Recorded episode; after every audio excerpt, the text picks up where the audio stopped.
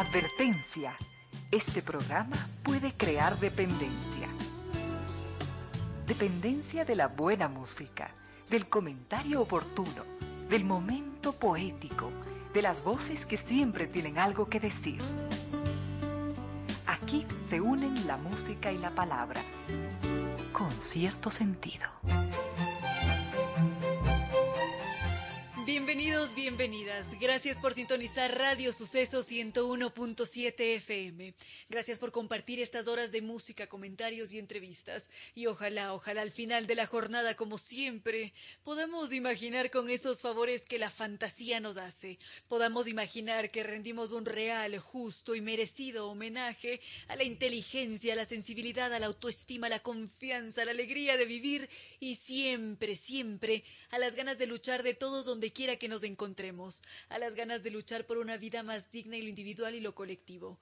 Y en esa tarea de cada tarde, de cada jornada, de manera generosa, inteligente, leal, nos acompañan ustedes con sus correos a las casillas ramiro díez arroba radiosucesos.net o reina díez arroba radiosucesos.net. También lo hacen a través de redes sociales como Twitter a los usuarios arroba ramiro díez o arroba reina victoria dz. Instagram, mi cuenta personal, arroba reina victoria 10, Facebook, con cierto sentido. Y también, por supuesto, gracias a NetLife, que nos invita a cambiarnos a NetLife, el Internet seguro de ultra alta velocidad que nos ofrece, por supuesto, seguridad, productividad y atención personalizada. Y gracias a Banco del Pacífico, innovando desde 1972 esta tarde. Hoy estamos jueves, jueves 18 de marzo de 2021. Al frente en controles está el doctor Córdoba listo y dispuesto a entregarnos una excelente selección musical. Con cierto sentido.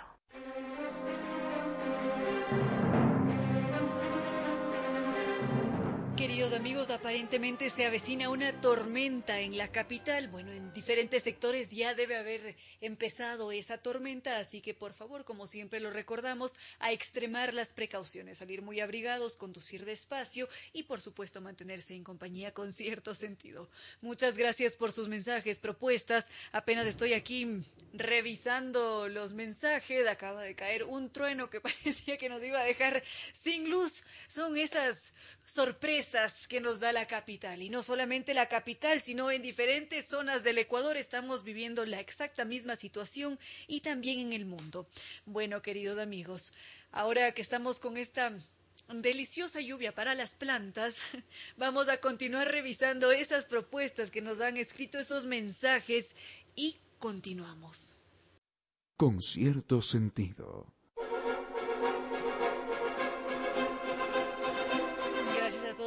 Gracias a todos quienes nos reportan su sintonía. Por acá nos escribe don Andrés Martínez que se llevó un buen susto con la torrencial lluvia. Al mismo tiempo nos escribe don Fabricio Rivera.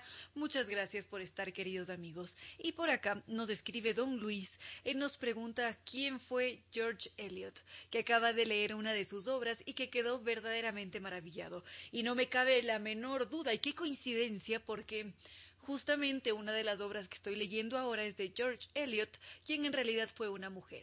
Y su nombre fue Marianne Evans, también conocida como Marianne, así era como la llamaba toda su familia y personas muy allegadas a ella. Y fue una mujer que firmaba bajo este nombre de George Eliot porque le resultaba mucho más conveniente publicar en Inglaterra como un hombre que como una mujer.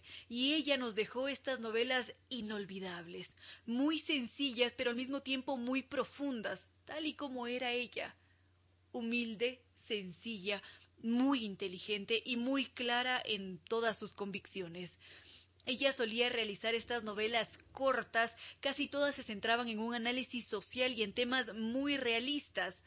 Es más, uno de los rasgos de Marianne Evans o George Eliot era la feroz crítica literaria que ella realizaba a las otras mujeres que se aventuraban a la escritura, porque ella consideraba que eran escritos sin profundidad, que eran escritos que afectaban a la mujer, a cómo se la consideraba, que a veces la podían llevar a una posición de ridícula quizás.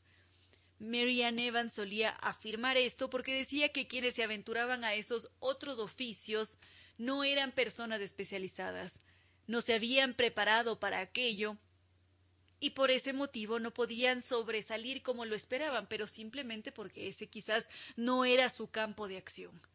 Entonces, ella se caracterizó siempre por ser intelectual, muy inteligente, muy profunda en todas sus propuestas y también por ser una extraordinaria escritora.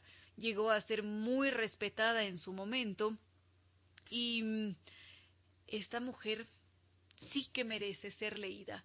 Es uno de esos autores que deberíamos tener sí o sí en nuestra lista de lecturas por realizar en la vida. Enseguida podríamos adentrarnos por un momento en su vida. Con cierto sentido.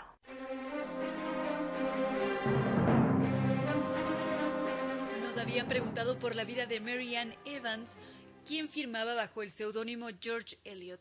Esta mujer tuvo una vida muy intensa porque ella desde jovencita se mostró interesada por la lectura de los clásicos de su época. Además, ella sentía, desde aquel entonces, estamos refiriéndonos a 1830 más o menos, que conforme crecía, ella desencajaba en esa sociedad.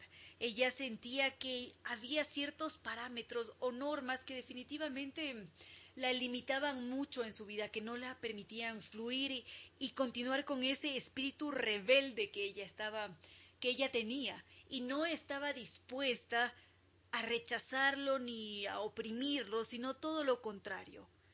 Esta mujer, con el pasar del tiempo, terminó convertida en una referente de la literatura inglesa, así como Dickens o como Jane Austen, ella lideraba esas listas de grandes intelectuales y de grandes novelistas también.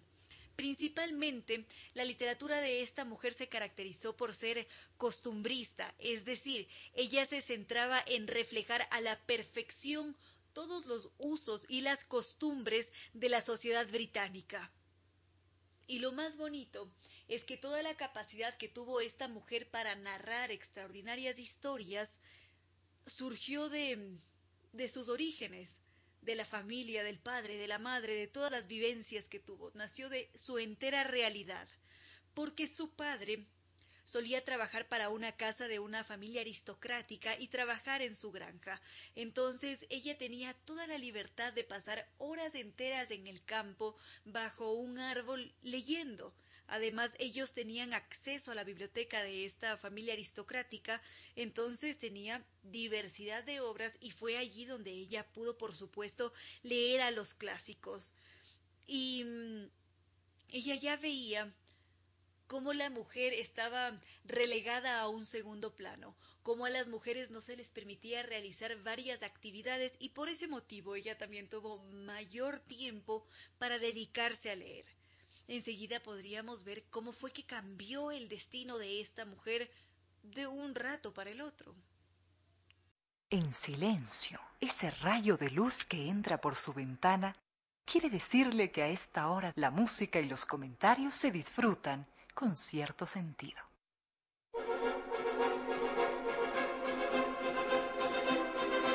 Continuamos, queridos amigos. Estábamos viendo ahora la vida de Marianne Evans, Evans o Marianne, como solía llamarla su familia, que firmaba bajo el seudónimo de George Eliot. Esta niña solía leer bajo un árbol a los clásicos porque tenía ese privilegio, porque ellos trabajaban para una familia aristocrática que les permitía acceder a su biblioteca y por este motivo ella tenía esa libertad.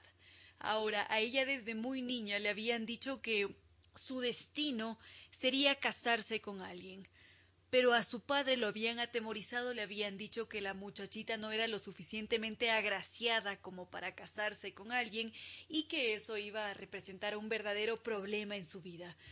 Entonces, cuando a su padre le dicen esto, él se queda muy impactado y dice, bueno, si es que mi hija no tiene la belleza suficiente como para casarse, algo se podrá hacer, ¿no? Definitivamente, mi hija no se va a casar, entonces lo que voy a hacer es invertir todos mis esfuerzos en su educación. Mi hija va a ser una persona muy educada y además voy a aprovechar esa inteligencia que ya se deja ver para que sea aún más capaz. Y eso fue lo que hizo. Hasta los 16 años la inscribió en diferentes institutos para que ella pudiese continuar con los estudios más adelante, una vez que ella tiene 16 años, la madre fallece y ella tiene que retornar al hogar porque tenía que ayudar al padre en todas las labores cuando ya no estaba la madre. Y en ese punto, el padre le dice que no es posible que ella frene sus estudios por tener que realizar otras labores, que a la par ella podía ayudar a la familia y también estudiar. Él se da sus formas para conseguirle acceso a una biblioteca municipal para que ella pudiese continuar con su formación, pero de una forma autodidacta. Y a la par, ella tenía que trabajar como ama de llaves, tenía que jugar con esos dos mundos que tenía y ella no tenía ningún inconveniente porque le parecía excelente que los estudios fuesen su pasatiempo, al mismo tiempo su vida, porque esa pasión por aprender, por el conocimiento, se convirtió en su motor diario, se convirtió en esas formas de cuestionamiento de la sociedad, de quién era ella, de qué era exactamente la vida. Entonces, esta mujer, con todo el conocimiento que adquiría, podía cuestionar con mucha facilidad qué era el mundo, podía cuestionar sobre lo que sucedía en su entorno y mm, todo esto la llevó a ella a, a, un pensamiento existencial que al mismo tiempo tenía unos tintes filosóficos y también políticos.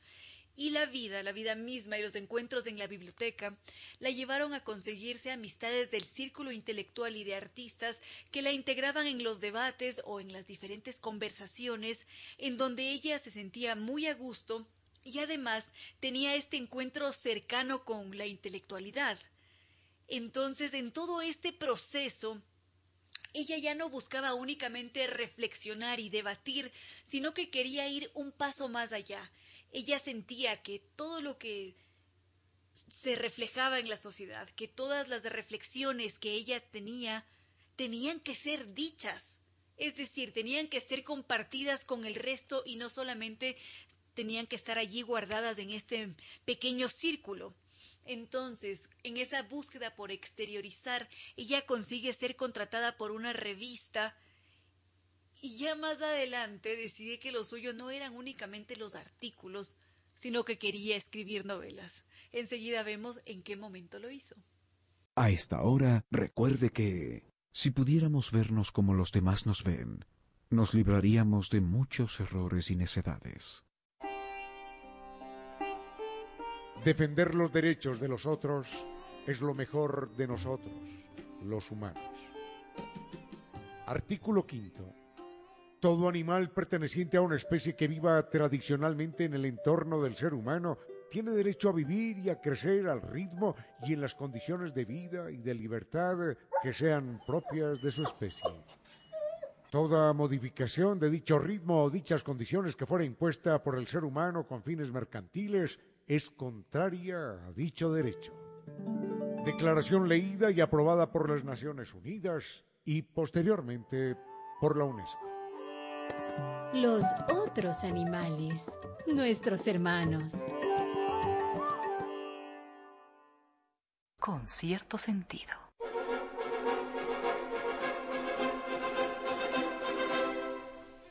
Muchas gracias queridos amigos por reportar su sintonía. Por acá nos escribía don Juan Carlos, muchas gracias por estar. También don Andy Osejo. Daniel desde Argentina, gracias siempre. Ahora nos habíamos adentrado en la vida de Mary Ann Evans, esta mujer novelista, una de las grandes referentes de la literatura inglesa y definitivamente una rebelde. Ella todo lo que conocía lo criticaba, todo lo que indagaba le era muy útil para luego continuar con sus debates, y es que esta mujer siempre quiso escribir, porque sentía que esa escritura le permitía conectar con el otro, le permitía también manifestar todos esos pensamientos que fluían en su mente. Y además ella era una persona de una profundidad extraordinaria, solamente que para la época que le tocó vivir, ella mm, no tenía tanta libertad. Ese espíritu rebelde no iba a ser bien visto ni bien aceptado. Y fue por ese motivo que Mary Ann Evans decide cambiar su nombre, o bueno, firmar sus novelas bajo el seudónimo de George Eliot. Eligió este nombre porque George era el hijo de su esposo, que en realidad no era su esposo, pero ella lo llamaba así. Era un hombre casado con cuatro hijos, pero mm, ellos mantenían una relación al mismo tiempo y era una relación abierta, es decir, las cosas estaban muy claras, habían sido conversadas entre la familia y cuando a ella le preguntaban quién era ese hombre, ella siempre respondía que era su esposo. Y eligió también el nombre Elliot porque sentía que era una palabra muy bonita. Le parecía simple, que podía ser eh, leída y pronunciada con facilidad, y por qué no, llamarse George Eliot. Le resultaba muy atractivo y también ella sentía que era necesario ese seudónimo porque esa era la forma que ella tenía en aquel entonces para ser leída sin prejuicios. Ojo que para aquel entonces, para cuando ella ya empieza a escribir novelas, Mary Ann Evans ya era una figura reconocida, respetada, era una de esas grandes intelectuales. Sin embargo, ella quería aventurarse en la novela y fue por eso que ella decide publicar bajo este seudónimo y mm, hace su primera publicación cuando tiene 38 años. Esto habrá sido más o menos en 1858. Publica Adam Bate y, y fue una obra que superó las críticas. Fue una obra que encantó de tal manera que llegó hasta el Palacio de Buckingham, en donde la mismísima hija de la reina Victoria aclamaba a este George Eliot. Nadie sabía quién era y lastimosamente por allí salió un señor a clamar que esa era una novela suya, que era su autoría. Ante esto, Mary Ann decidió reaccionar y aclarar el misterio. Ella reveló que ese era su seudónimo y esto definitivamente sacudió a todos. Enseguida podríamos ver de qué trata Adam Bate, esta obra que que revolucionó y que catapultó a Marianne Evans. Con cierto sentido.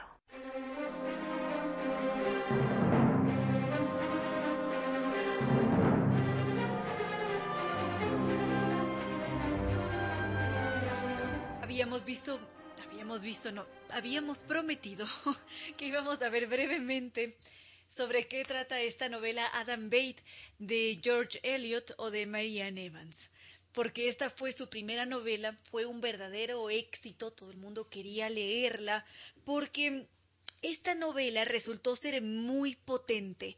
Se ambienta en este mundo rural, en una comunidad ficticia inglesa, en donde está muy presente el amor y al mismo tiempo la religión. Estos dos ambientes se cruzan en su determinado momento y entran en un conflicto tremendo. Esta es una novela moralista, y de alguna manera lo que hacía era esquivar ciertos temas con mucha delicadeza para finalmente ser una novela objetiva y central que finalmente entregaba una crítica.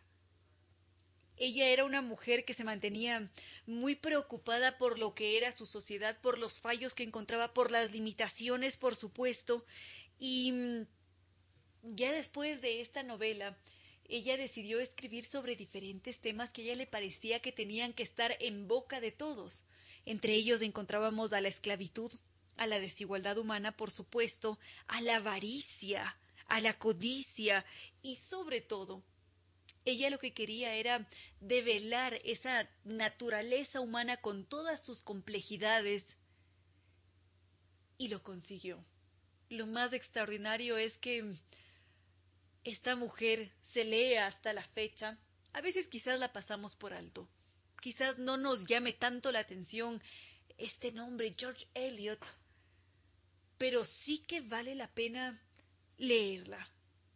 Mary Evans o George Eliot tiene una capacidad narrativa extraordinaria. Sus textos, desde la primera página, cuando los abrimos, son un deleite, es un verdadero deleite para los ojos, para saborear cada una de esas frases que son tan profundas y que apenas terminamos ese párrafo, lo primero que hacen es sacudirnos la mente y decir, ah, aquí estamos, por aquí va el cambio, deberíamos hacer esto o aquello, o qué profundo y qué complicado es el ser humano. Enseguida continuamos, queridos amigos.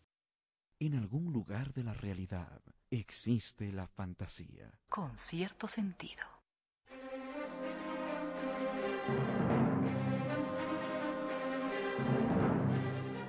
Ya para terminar con la vida de Mary Ann Evans, únicamente mencionar que esta mujer fue una de esas grandes novelistas inglesas, fue tan fuerte como Joseph Conrad o Charles Dickens o Jane Austen, fue una escritora de la vida real que ya supo muy bien cómo sortear todas las dificultades de la época victoriana, fue adorada por grandes también, ella fue adorada por Virginia Woolf y su novela es un canto a la inteligencia y también a la claridad humana. Así que los invitamos a leer a George Eliot o Mary Ann Evans. A esta hora, recuerde que dar ejemplo no es la principal manera de influir sobre los demás, es la única.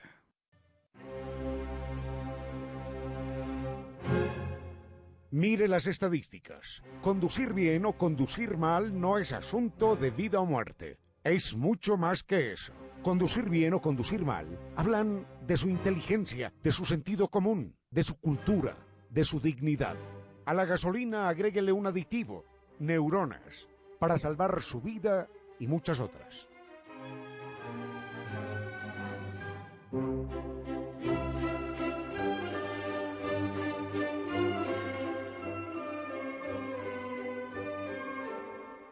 La donna mobile. Vamos por partes, no es la donne, sino la donna, la donna è mobile, cual più mal vento. Esa es la letra. Ensayo una vez más. La è mobile. Muy bien, esa es la letra, pero le falta volumen, le falta fuerza, le falta entonación. eh, un ensayo más, por favor. La donna mobile.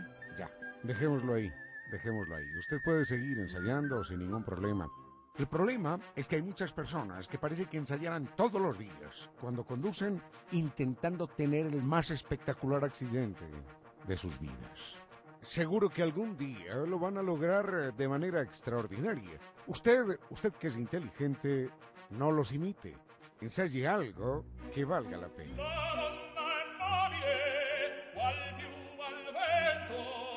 Valore la vida. Conduzca con precaución. Tiene que existir alguna luz entre la noche más espesa, algún país desconocido donde no exista la tristeza. Esa luz, ese país, está dentro de usted. Gracias por compartir con cierto sentido.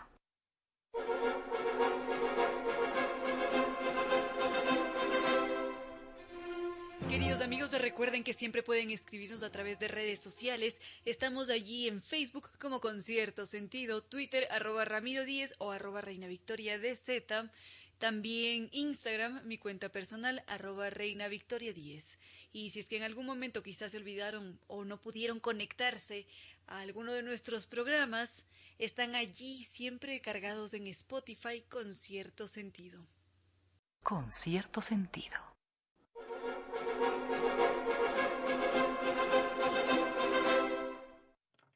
Don Darío Llerena nos dice que si es correcto o no es correcto referirse al estilo paquidérmico o decir estilo paquidérmico para referirnos a un estilo lento. Bueno, depende, depende de lo que consideremos paquidérmico, eh, porque paquidermos, que es un paquidermo, por ejemplo, el elefante, uno enseguida piensa en el elefante. Paquidermos, dermos es piel, ¿eh? por supuesto. Uno dice dermatitis o dermatología. Dermos es piel y paquis quiere decir grueso. Entonces, un paquidermo es un elefante, por ejemplo. Un paquidermo es un rinoceronte también. Un paquidermo es un cerdo también. El cerdo pertenece a los paquidermos también. Es, un paquidermo porque tiene la piel gruesa. Ese es el nombre. Eso es lo que quiere decir el nombre. Lo que pasa es que a veces se hace extensivo este paquidermo, para decir piel gruesa, al estilo lento, porque se muestran a los elefantes caminando lentamente. Y uno cree que un elefante siempre camina lentamente. Tendría uno que decir también que un rinoceronte, que un cerdo, no necesariamente. Pero por alguna extensión y por alguna confusión, se dice estilo paquidérmico a un estilo pesado, a un estilo lento, una burocracia paquidérmica. Bueno, eso sí, casi que sería mm, un pleonasmo, ¿no? En muchos casos. Pero una burocracia paquidérmica es una burocracia pesada, una burocracia lenta.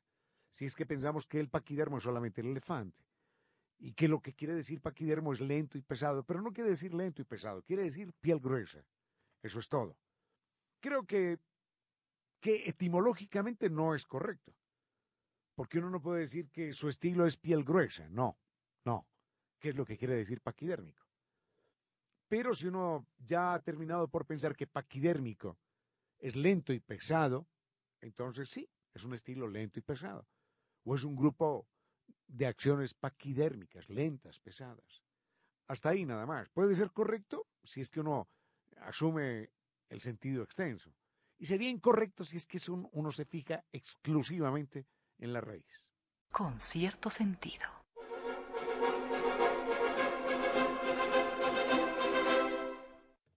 Hacíamos eh, hace un momento una referencia a los paquidermos y recordaba por lo menos tres animales, el hipopótamo, el rinoceronte, ah no, cuatro, el hipopótamo, el rinoceronte, el cerdo y el elefante, que es el que más identificamos como, como paquidermo.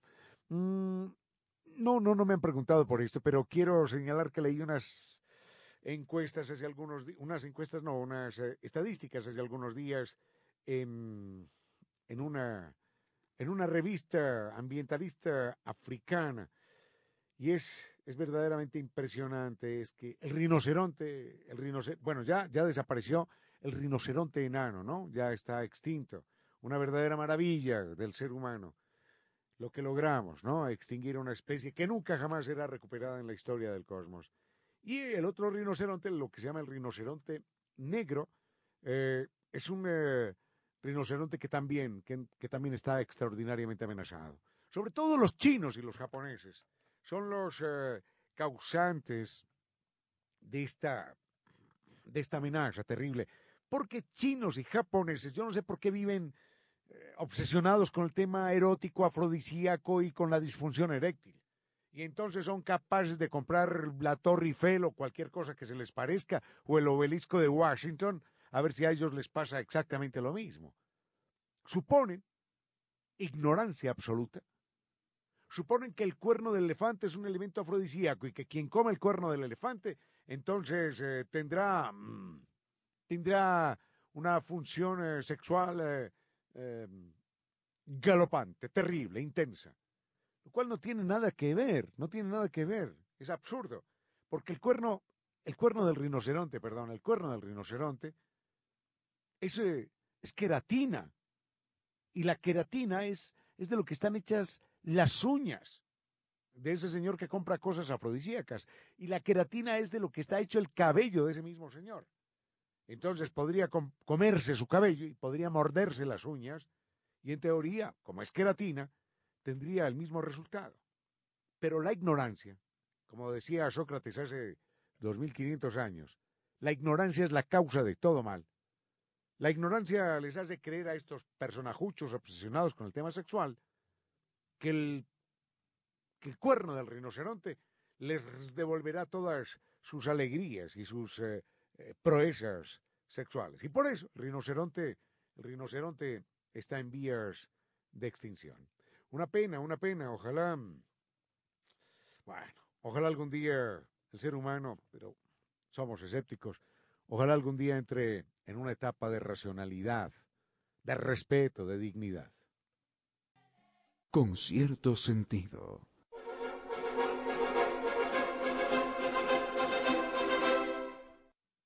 No me voy a detener en esto, pero quiero hacer una pequeña aclaración porque hace un momento recordábamos eh, primero que el rinoceronte, lo que se llama el rinoceronte negro, eh, está en vías de extinción. Como consecuencia de la caza furtiva, como consecuencia de la presión que sobre este animal ejercen los cuatro psicópatas eh, chinos y japoneses, que es a donde van los cuernos del rinoceronte, supuestamente para, recuperar todas sus funciones sexuales con la intensidad de, adolescentes. Bueno, pero dije que había otro rinoceronte que había sido declarado extinto no hace mucho tiempo. Es el, conocido como rinoceronte eh, blanco. Eh, realmente no era blanco este rinoceronte, sino que era curiosamente, era curiosamente un poco, un poco menos oscuro el rinoceronte negro, ¿no? Era de un color grisáceo, pero se le decía rinoceronte blanco porque los primeros colonos holandeses que llegaron al África lo llamaron el eh, rinoceronte white, pero ese white en, holandés es ancho, gordo, ¿eh?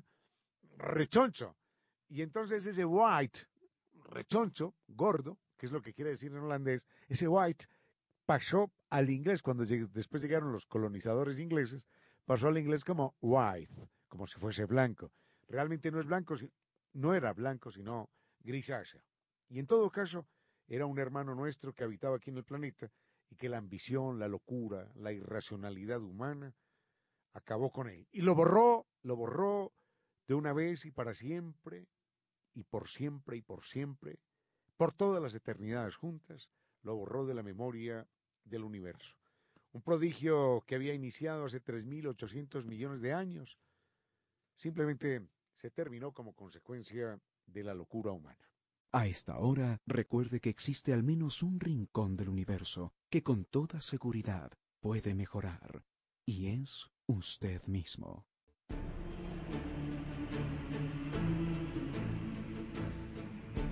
Viva con Diners. Viva su mejor historia.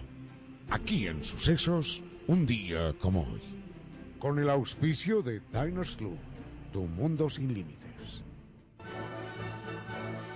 La historia de Nicolás fue muy simple y parecida a la de muchos niños en todo el mundo. A Nicolás, como a muchos niños, le correspondió un padre de familia autoritario, con algunas frustraciones como muchos otros padres. Algunos de esos padres que arrastran vacíos emocionales buscan que su hijo sea lo que ellos no pudieron llegar a ser. Ese fue el caso del padre de Nicolás cuando le dijo, Serás lo que toda la familia ha sido. Serás lo que es tu hermano que en este momento navega por el lejano oriente. Serás militar y marino como todos tus antepasados. Y la música, la música déjala para cuando estés a solas en alta mar. El niño que escuchaba la voz de aquel padre se llamaba Nikolai, y el mundo habría de conocerlo y por siempre recordarlo como Nikolai Rimsky-Korsakov. Y así fue. Matriculado en la Escuela Naval de San Petersburgo, durante seis años Nikolai Rimsky-Korsakov cruzó los mares como marino. Pero hubo un momento de ruptura en su vida, cuando el pentagrama, con toda su magia, lo volvió a atrapar. Entonces quedó muy poco del marino y resucitó el músico que siempre había existido, para que, por suerte, apareciera Kimsky-Korsakov. La música clásica entonces se enriqueció con una instrumentación elocuente, con un ritmo profundo y nuevo, con la armonía perfecta de cada elemento de la orquesta.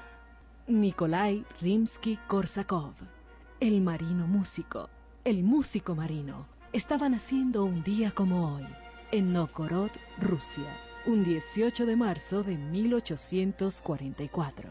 Feliz cumpleaños, maestro del pentagrama. Y qué mejor que celebrarlo por encima del tiempo, con su propia música.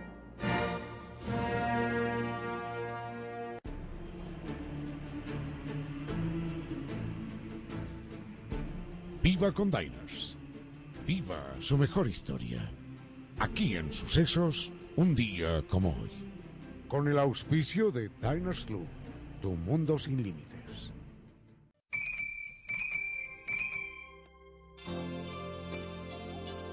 Dame cobijo con toda la ternura que te he prestado. En pocas palabras, la poesía dijo, Dame cobijo con toda la ternura que te he prestado.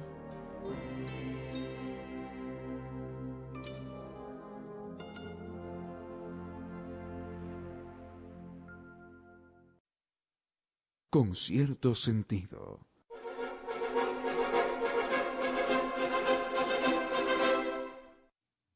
Don Darío Moreno nos pregunta acerca de dos cruzadas. Una es la cruzada de los pobres y la otra la cruzada de... Ah, y la otra la cruzada de los niños. Estas cruzadas no aparecen normalmente en la lista de las siete cruzadas oficiales que la Iglesia Católica maneja en la historia. Y es que no aparecen porque son verdaderamente, verdaderamente duras, complicadas, porque no, no tuvieron eh, ni la bendición eh, papal en teoría, en principio, ni por supuesto los resultados que esperaban. De hecho, nunca, nunca tuvieron finalmente los resultados que esperaban. Y todo lo que se vio después y todo lo que se sigue viviendo después, esta intransigencia, esta locura, esta intolerancia de, algunos eh, sectores de las religiones eh, del Islam, provienen justamente de aquella barbarie que fue una, dos, tres, cuatro, cinco, seis, siete cruzadas barbarie que cuando uno la mira uno se pregunta, pero ¿qué le pasaba? ¿O qué le ha pasado a los seres humanos para que entren en un estado tal de locura, de, delirio, absolutamente absurdo?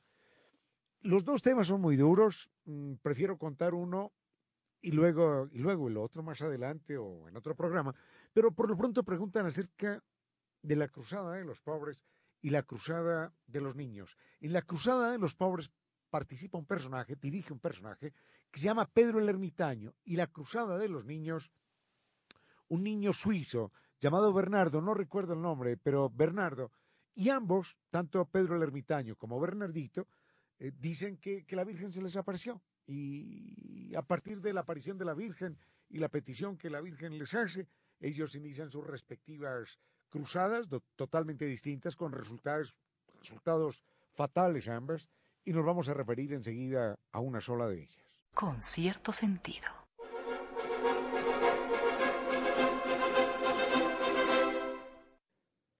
La cruzada de los niños yo no sabría decir exactamente en qué año se da. Por lo pronto hay que recordar que es una cruzada intermedia. La primera cruzada se da por, se da por allá en el año 1096, 1098 aproximadamente, digamos en el año 1100, y la última cruzada se da en el año 1320. Así que las cruzadas duran 220 años y un poquitito más quizás. Yo no sé, no sé realmente en qué año se da la famosa cruzada de los niños. Lo cierto es que aparece un muchachito que se llama Bernardo, aparece por allá en Suiza, y este niño dice que la Virgen se le ha aparecido y que tiene la misión eh, sagrada, dado que son almas puras, son niños, eh, inocentes, tienen la misión de reconquistar para la cristiandad las territorios, los territorios en poder de los musulmanes, los territorios sagrados en poder de los musulmanes. El cuento se empieza a regar en una época de ignorancia, pero nada, nada que se ríe tan rápido como el rumor. El, cuento se empieza a regar en todas partes y el niño empieza a, recorrer pueblos y, y los padres y madres de familia muchas veces entregan a sus hijos. A veces los niños se sumaban de manera espontánea. Pero a veces padres y madres de familia decían, bueno, esta es la oportunidad. Esta es la oportunidad para, primero, para deshacernos de estos muchachitos que se mueren de hambre. En segundo lugar, para que tengan un futuro. En tercer lugar, hay que recordar que durante las cruzadas había varios mandamientos que dejaron de regir, entre ellos, aparte de no matar, porque recordemos que quien mataba, digamos, a, a diez infieles tenía garantizado el cielo, aparte de ese mandamiento de no matar que dejó de regir, dejó de regir también el mandamiento de no robar porque todo aquel que participaba en las cruzadas era dueño de lo que robaba o de lo que saqueaba o de lo que quitaba o de lo que incautaba, para utilizar otro verbo, a los, a los pueblos invadidos. Entonces la gente veía en las cruzadas la posibilidad de salir de niños que se morían de hambre y como moscas, no importaban, y la posibilidad de, eventualmente de, de tener algún dinerito extra.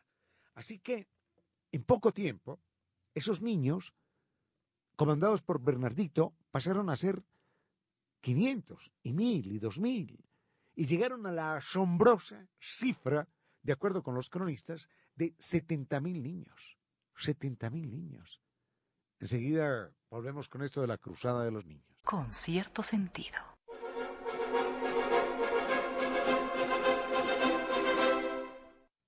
Estamos no sé en qué año de la Edad Media, tendría que averiguarlo, pero en todo caso la cruzada de los niños es una cruzada en la que eh, todo se inicia a partir de una visión de un jovencito que se llama Bernardo y dice que la Virgen se le ha presentado y que le ha encomendado la tarea a él y a los niños de recuperar para la cristiandad las, eh, las tierras en poder de los musulmanes, que les concede la inmortalidad y la salvación eterna, que no va a pasar nada.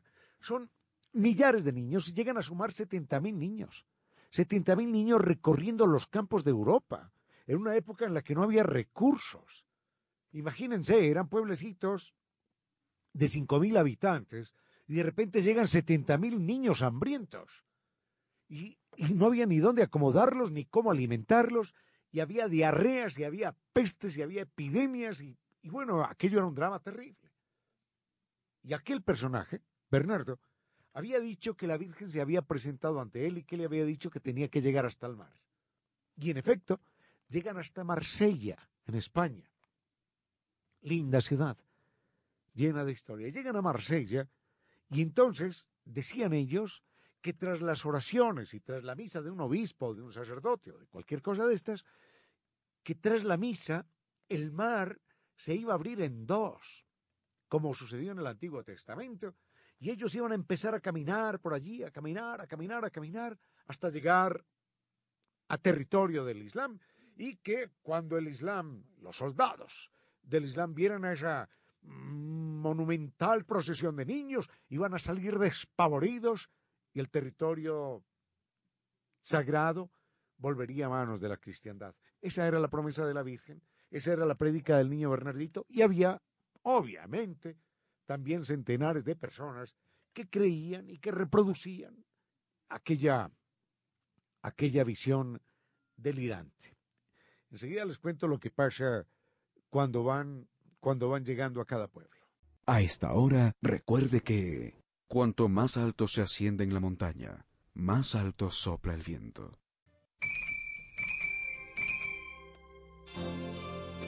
La soledad es un gato lleno de misterio y de silencio que vigila en la azotea. En pocas palabras, la poesía dijo,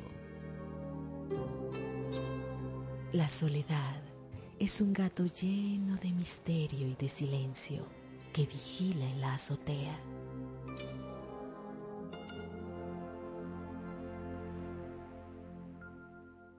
Con cierto sentido.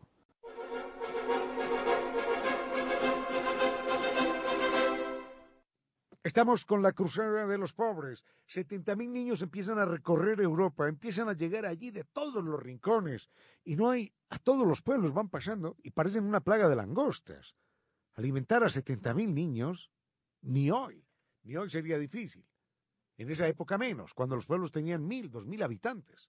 Entonces ellos no saben qué hacer y como son un encarte, sigan, sigan, sigan, sigan, sigan caminando y sigan caminando y llegan a Marsella y ahí se les acaba se les acaba la tierra firme, ya lo que queda es el mar.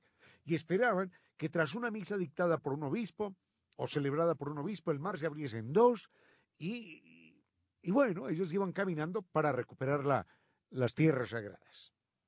Sucede que dan la misa, rezan, se dan golpes de pecho, miran al cielo y por alguna razón el milagro no se produce. No se sabe todavía cómo ni por qué, pero por alguna razón el milagro no se produjo. El mar no se abrió en dos y ya esos 70.000 niños empezaron a ser una plaga, una peste, una epidemia en aquella ciudad. Se enfermaban, se morían como moscas, diarrea por aquí, fiebre por allá, eh, hablaban 20 lenguas distintas. Y era una locura aquello. Al final aparece un grupo de, de sacerdotes y convencidos de esta historia y los montan en 20 barcos, porque el mar no se abrió. Entonces, con tal de deshacerse de ellos, la curia y la iglesia compra 20 barcos y paga, y los montan en estos barcos para que vayan navegando hasta el Medio Oriente y allí, solamente con sus voces de niños y sus puños en alto y la señal de la cruz, recuperan los territorios sagrados. Bueno, la mayoría de los barcos fueron sorprendidos por una tormenta, naufragaron y los sobrevivientes fueron capturados por barcos piratas que los convirtieron a los niños, a casi todos, en esclavos sexuales. Hasta ahí duró, hasta ahí duró la cruzada de los pobres. Esclavos sexuales y el resto, la gran mayoría, murió ahogada murió ahogada en el mar Mediterráneo. Por eso dicen que, que en las noches las olas, las olas, la espuma de las olas del mar Mediterráneo es un poco más blanca. Y es porque, porque nos recuerda la blancura de los huesos de aquellos niños que, dejándose llevar por la locura terminaron con sus huesitos, inocentes, allá en el fondo del mar. A esta hora, recuerde que empezar algo es hacer la mitad. Los mejores conductores son los conductores imaginativos. Imaginan que el peatón es su familiar más querido. Conduzca con precaución. Con cierto sentido.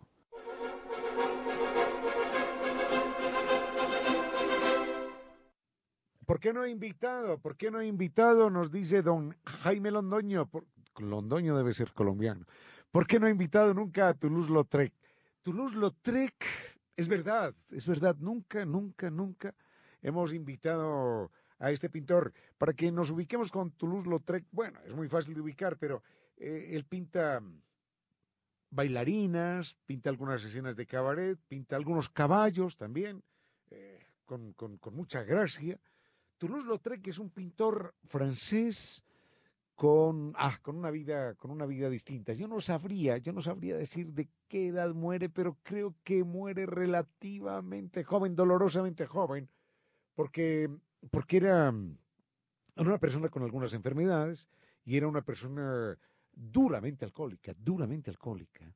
Quisiera averiguar en qué momento muere o a qué edad muere Toulouse-Lautrec, pero sí les puedo contar algo acerca de su condición humana en un momento. Con cierto sentido.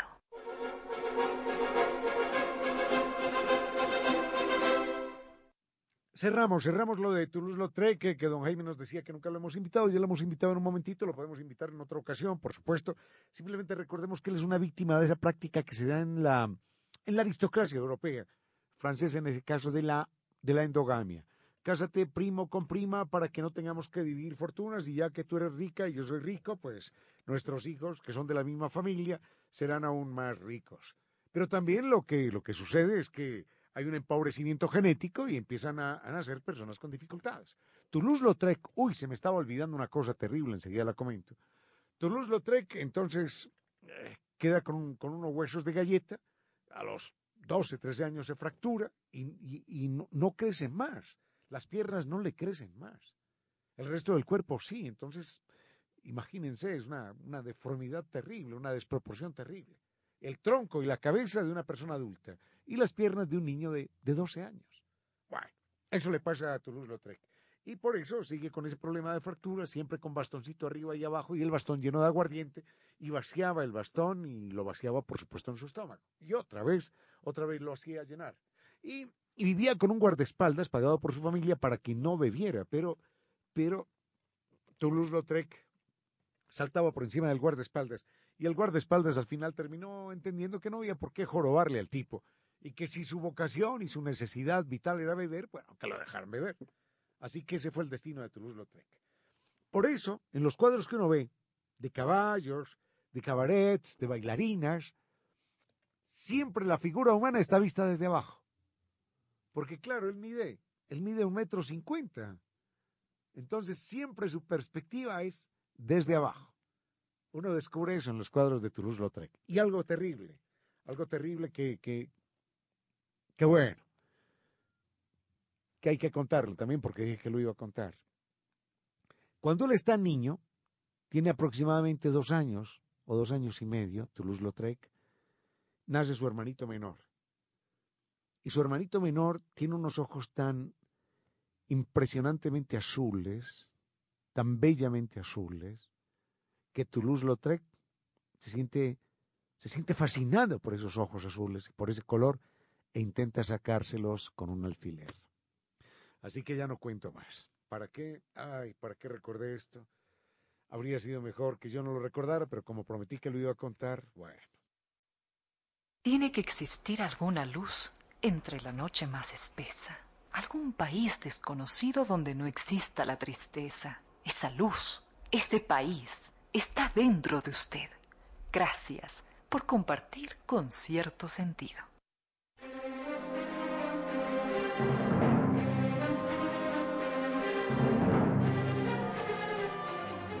Amigos, definitivamente nos puede resultar mm, muy emocionante encontrar en un único sitio reunidos varios, varias iniciativas, varios tipos de creaciones, de sabores, de banquetes, todo en un solo lugar, porque como seres humanos somos muy curiosos. Entonces, cuando nos encontramos con variedad de productos, definitivamente por ahí se nos endulza la vida. Y justamente hoy nos acompaña Saúl Pulupa, él nos acompaña desde la comuna Llano Grande para hacernos una especial invitación a la feria virtual Reactívate Llano Grande. Bienvenido a este espacio, Saúl Pulupa. Eh, buenas tardes, Reina Victoria, qué gusto y muchas gracias por el espacio que nos permiten para poder invitar a todas las personas que nos escuchan a la feria virtual que estamos organizando tanto la comuna de Llano Grande y el departamento de comunicación de la misma, en conjunto con varios eh, emprendimientos de la comuna. Este es un proyecto que ha nacido desde la necesidad que nuestros emprendimientos puedan eh, reactivarse económicamente. Es una feria piloto que lo estamos realizando este sábado 20 de marzo a partir de las 11 de la mañana por nuestro por nuestra página de Facebook de la Comuna Llano Grande. Vamos a tener una variedad de, emprendimientos y que eh, estamos muy gustosos que todas las personas se puedan conectar y nos puedan seguir de todas las actividades que tenemos planificado para este sábado. Bueno, antes de encontrarse en esta dura situación pandémica, ustedes ya tenían conocimiento sobre los diferentes, las diferentes iniciativas que tenían los comuneros. Es decir, ya conocían la historia del rincón del sabor o de las bermejitas saberes y sabores. ¿O esto sucedió post pandemia?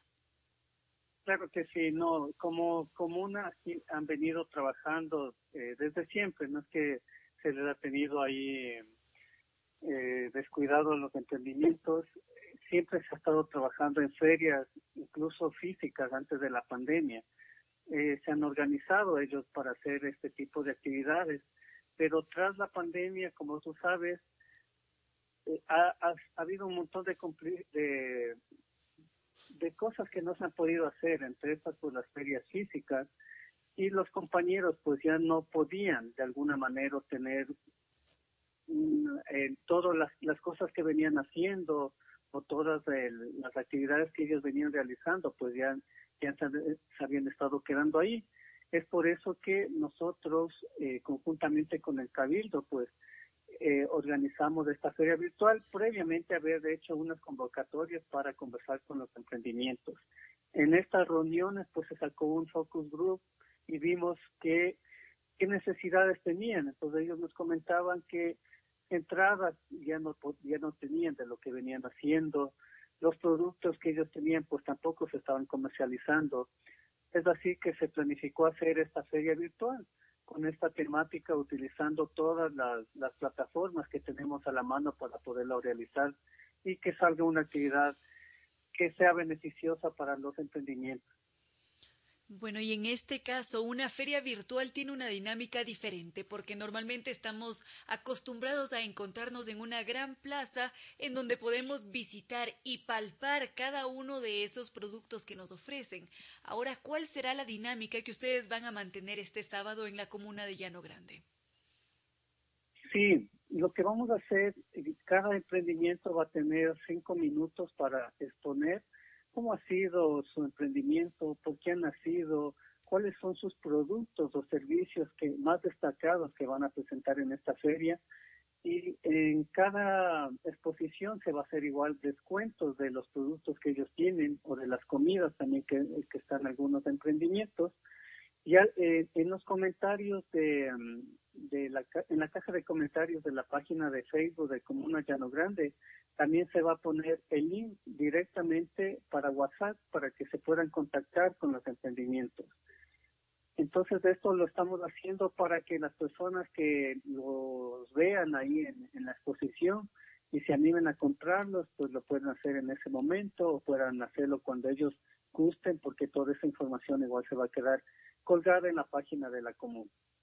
Muy bien. Además, Por favor. Además de esto, igual tenemos algunos gestores culturales que se han sumado a esta iniciativa, como son grupos musicales y un grupo de danza, y también la participación de Mariela Condo, que nos va a facilitar, bueno, todos ellos nos van a facilitar eh, sus videos, sus trabajos musicales y dancísticos para poder presentar ahí en la feria. Entonces eso también nos ha animado porque va a estar Mariela Condo, vamos a pasar un video de Mariela Condo, de un grupo musical de aquí de Calderón que es Tuparimunas, un grupo de danza que es Aini Danza y Cojiwa que también es otro grupo que nos va a colaborar. Es decir, que durante todo este evento habrá unas pausas en las que vamos a disfrutar de la voz de Mariela Condo, de las presentaciones y actuaciones del resto de grupos también.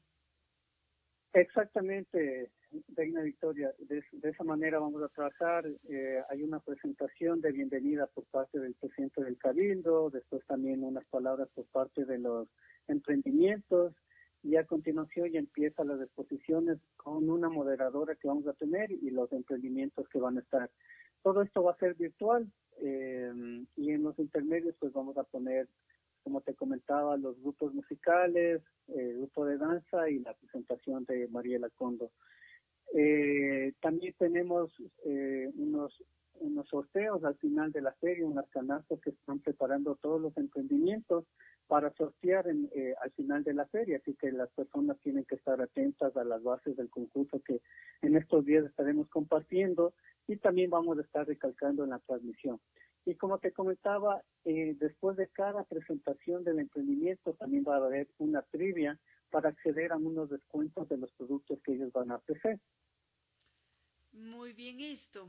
Ahora, una vez que nosotros adquirimos los productos o si es que salimos como ganadores de los diferentes concursos que se van a realizar, después, ¿cómo se realiza la entrega? Eh, esto será a domicilio. Sí, sí, sí, a domicilio.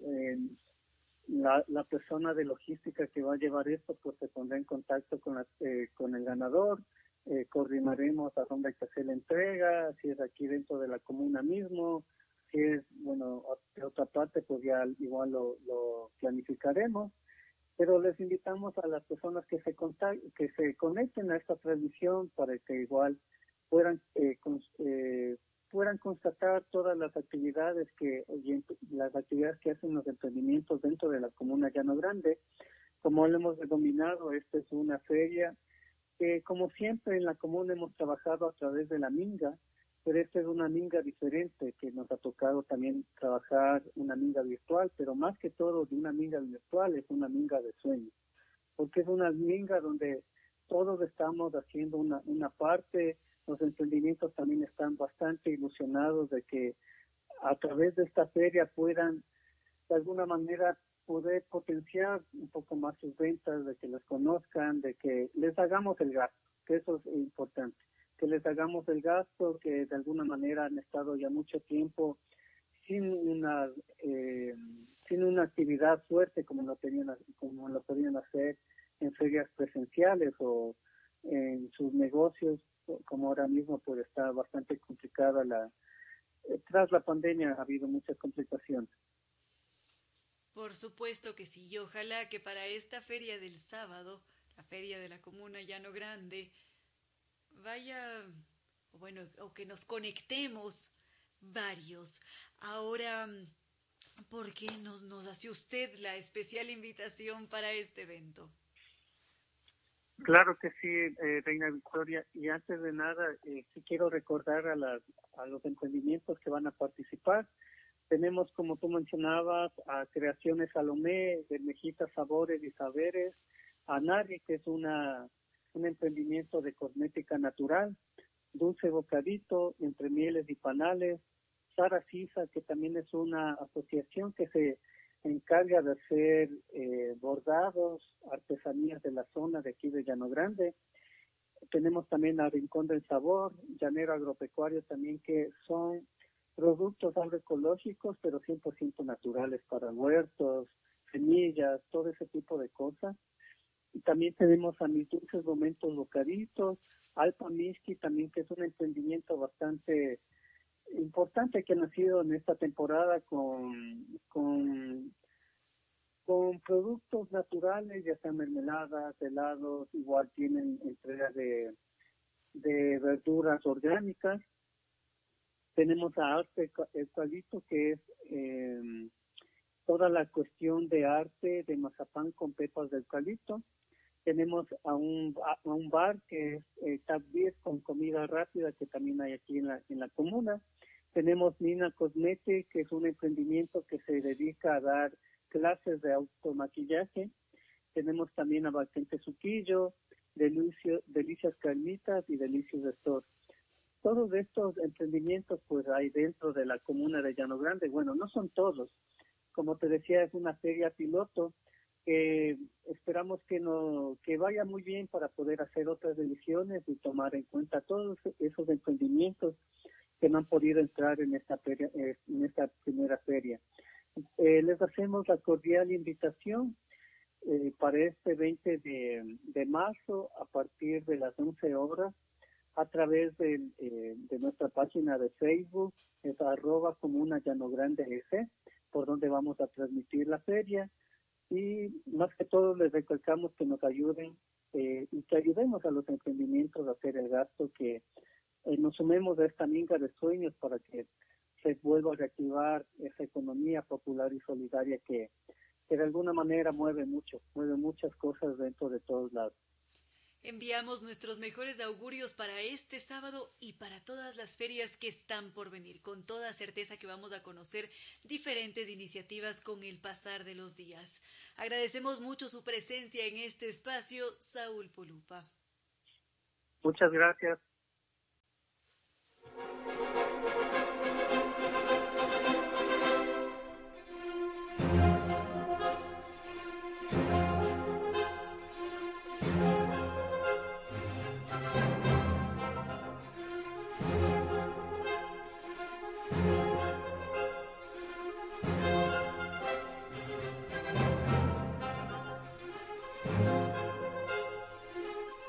Amigos, hemos llegado ya al final de este programa de jueves, jueves 18 de marzo de 2021, 6 de la tarde y mm, Hemos estado aquí con ustedes gracias a NetLife, que nos invita a cambiarnos a NetLife, ese Internet seguro de ultra alta velocidad que por supuesto nos ofrece seguridad, productividad y una excelente atención personalizada.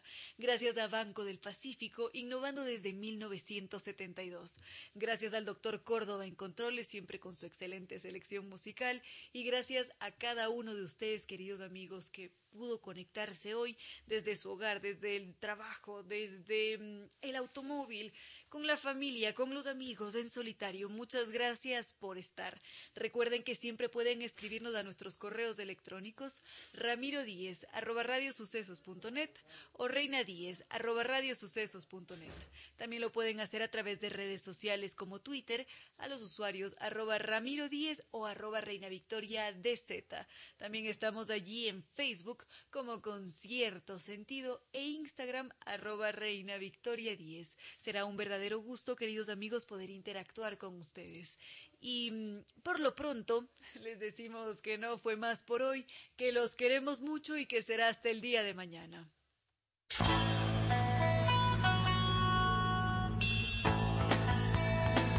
Si como dicen es cierto que en la vida no hay casualidades, piense, ¿por qué escuchó usted este programa?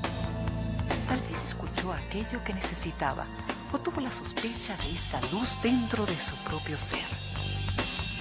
Una gota de agua, un corazón que late, una semilla en su memoria, un remanso en medio de sus prisas, una voz que aliente su esperanza, una pluma para sus alas. Algo de eso hemos querido ser. Aquí, en concierto sentido, con Ramiro Díez. Y Reina Victoria Díez.